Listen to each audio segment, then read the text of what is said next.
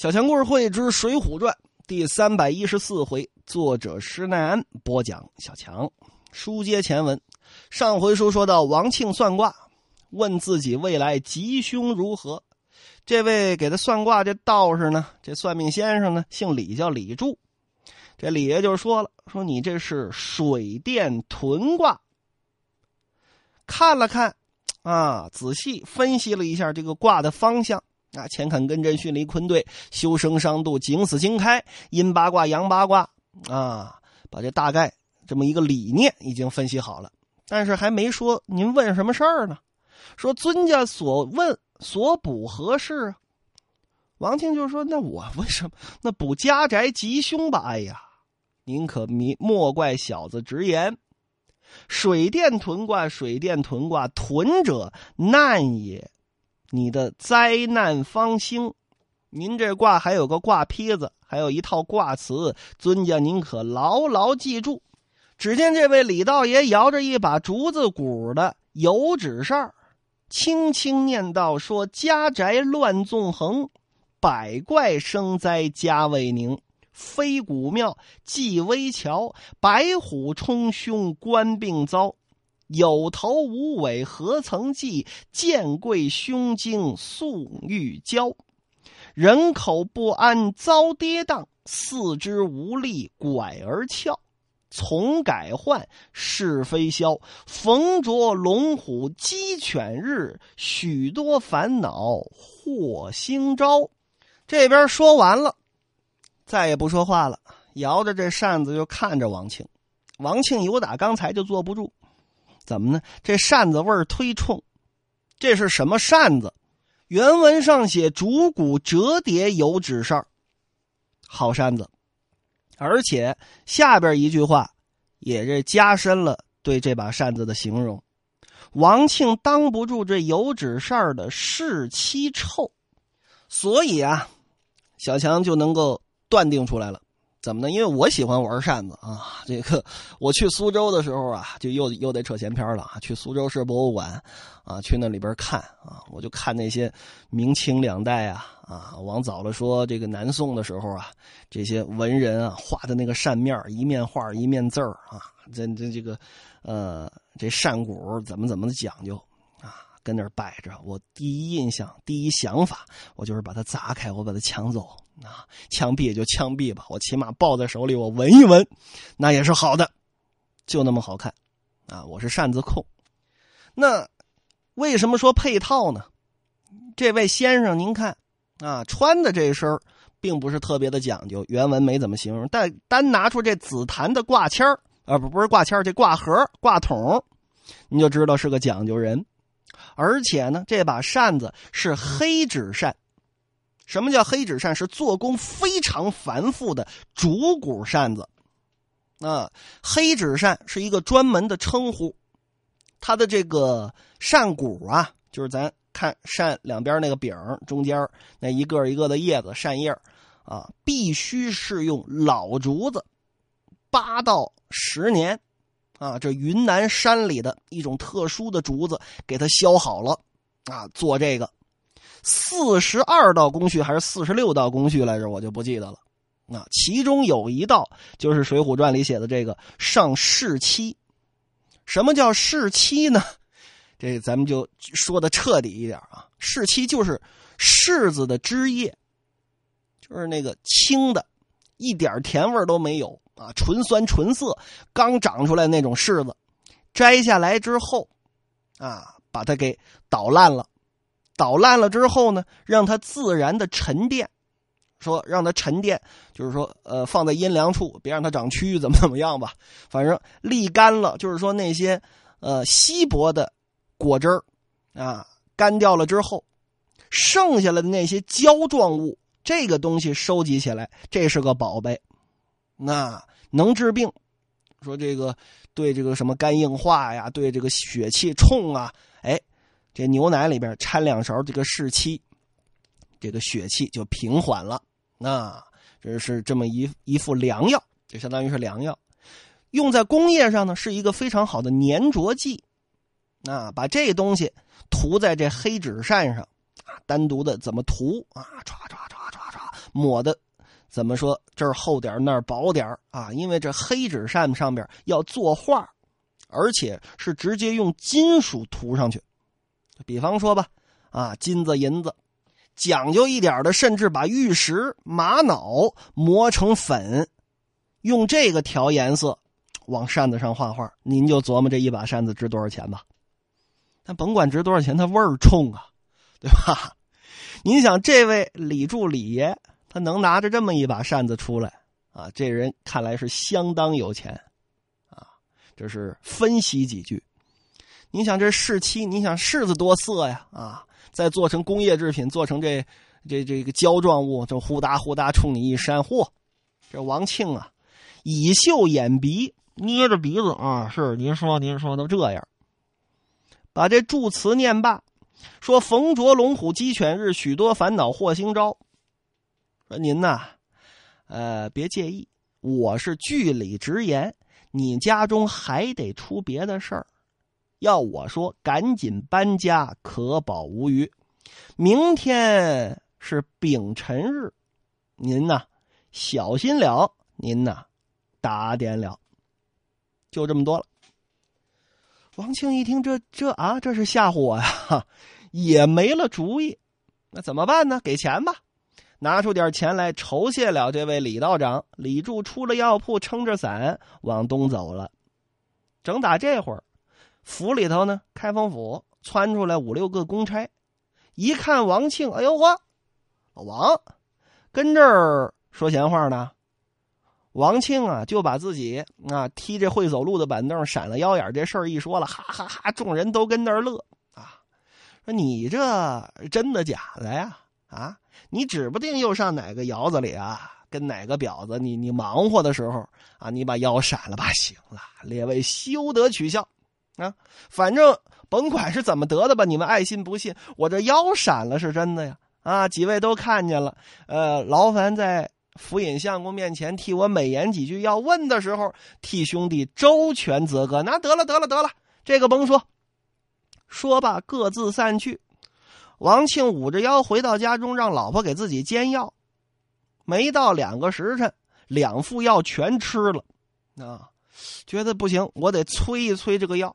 用什么催呢？药引子，什么药引子？酒啊！我也不知道这个这种病啊，能不能用酒催这个药？多饮了几杯酒，这王庆啊，他不懂病理，怎么呢？就不懂这个药啊？您想舒筋活血，让这个血液它必然是加快循环。酒这种东西又本身是热的。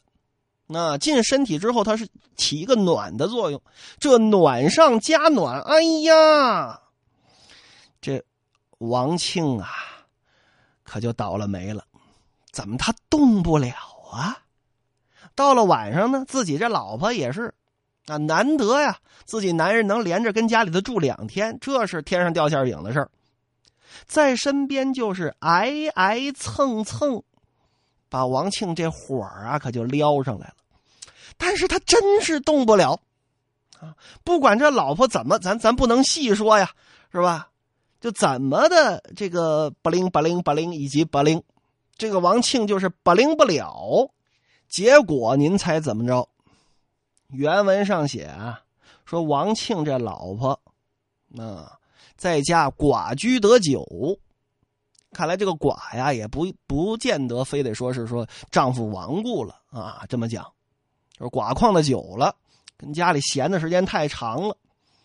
原文啊，这可是原文，说欲心似火，这小火焰扑啦啦、扑啦啦、扑啦啦，可就燃烧起来了啊！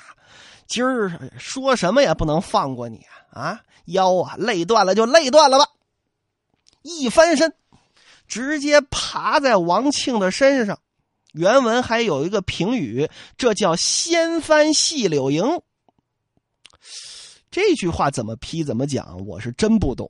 啊，这这这是真不懂，“掀翻细柳营”。各位诸君啊，谁如果这个呃颇对此道颇有研究的，是吧？可以帮小强普及普及。但大概的方式我能够理解，但是为什么叫这个名字我就不懂了。而且我。我真替这王庆啊感到疼就是我说刚才这几句话的时候，我腰眼我都觉得疼。怎么呢？各位自行想象啊，我不能说的太细啊。你说那尬哟尬哟尬哟尬哟，王庆的疼是疼在肋叉子上啊。前文书讲了那隔膜啊，对吧？那哎呦我天，我估计这王庆都得昏了吧。原文写，两口子第二天几点钟起来呢？古人日出而作，日落而眠啊，一直睡到九点多、九十点钟晨牌时分方才起身。起身来梳洗已毕，啊，王庆呢腹内空虚，他饿呀，暖了点酒吃了，正跟这吃早饭，还没吃完呢，就听外边有人喊：“哎呦！”借问一声，这个王都牌在家吗？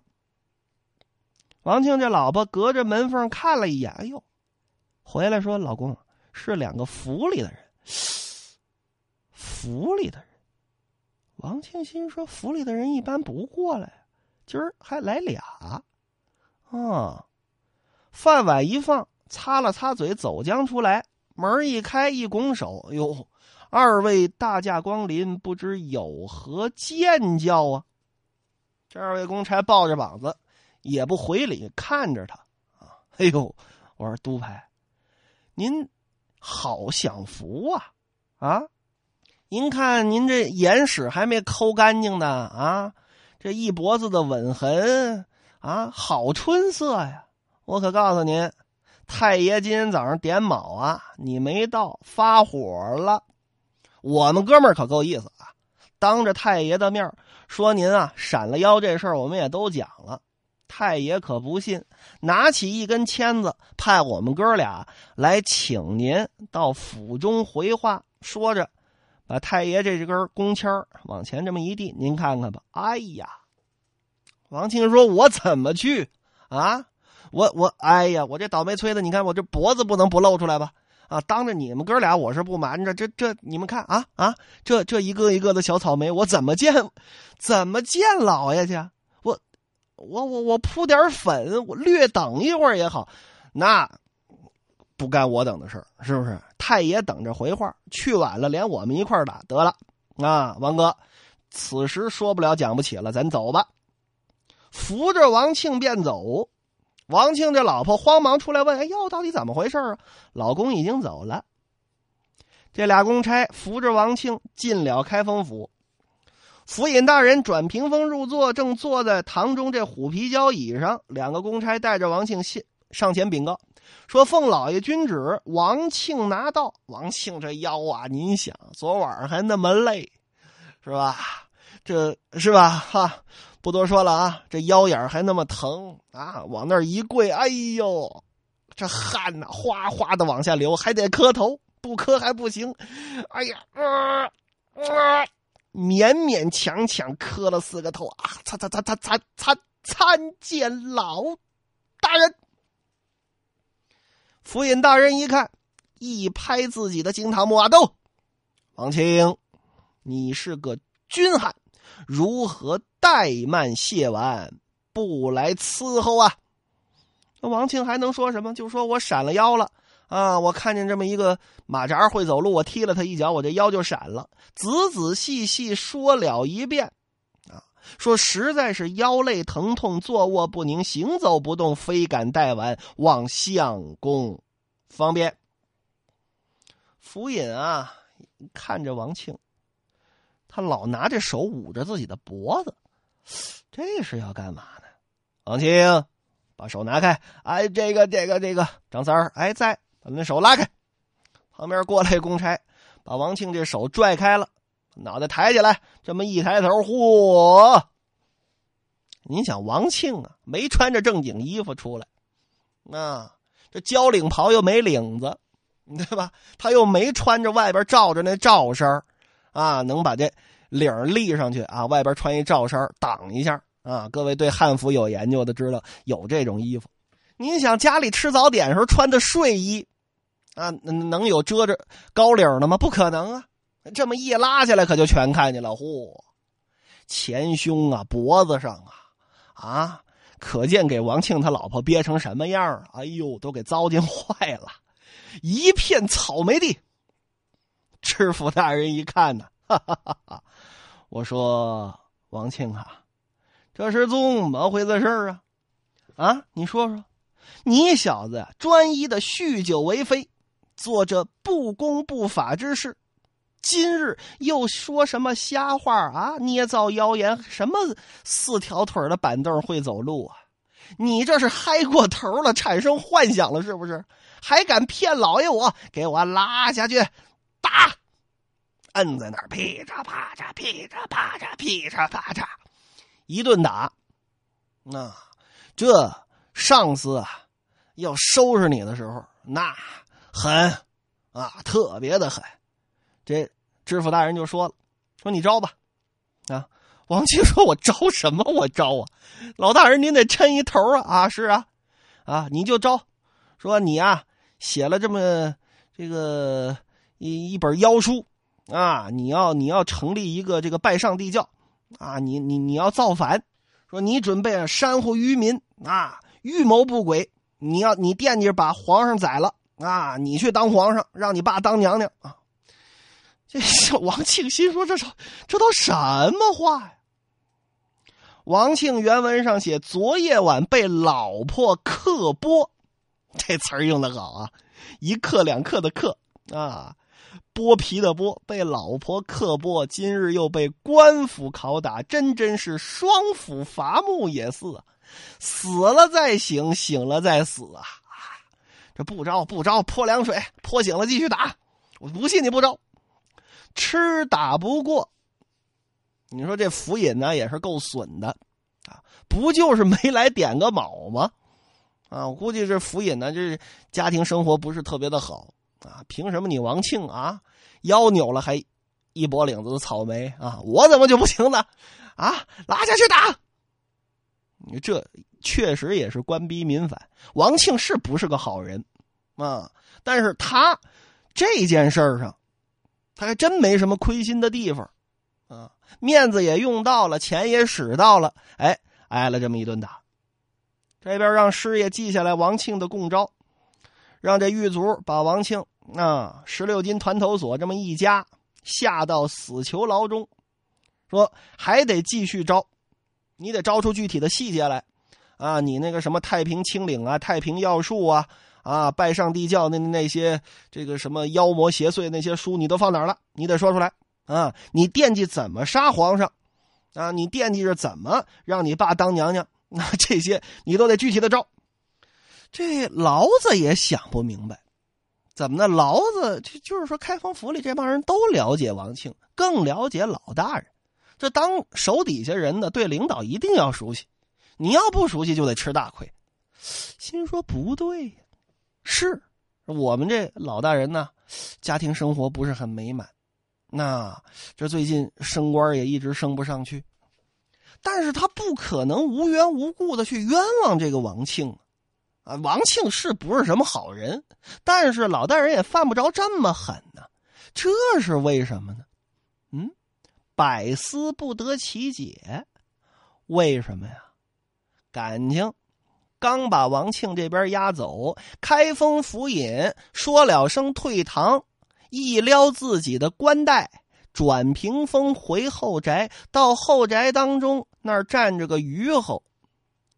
开封知府冲着这位虞侯抱拳拱手说：“请回禀童贯、童枢密，这王庆死定了。”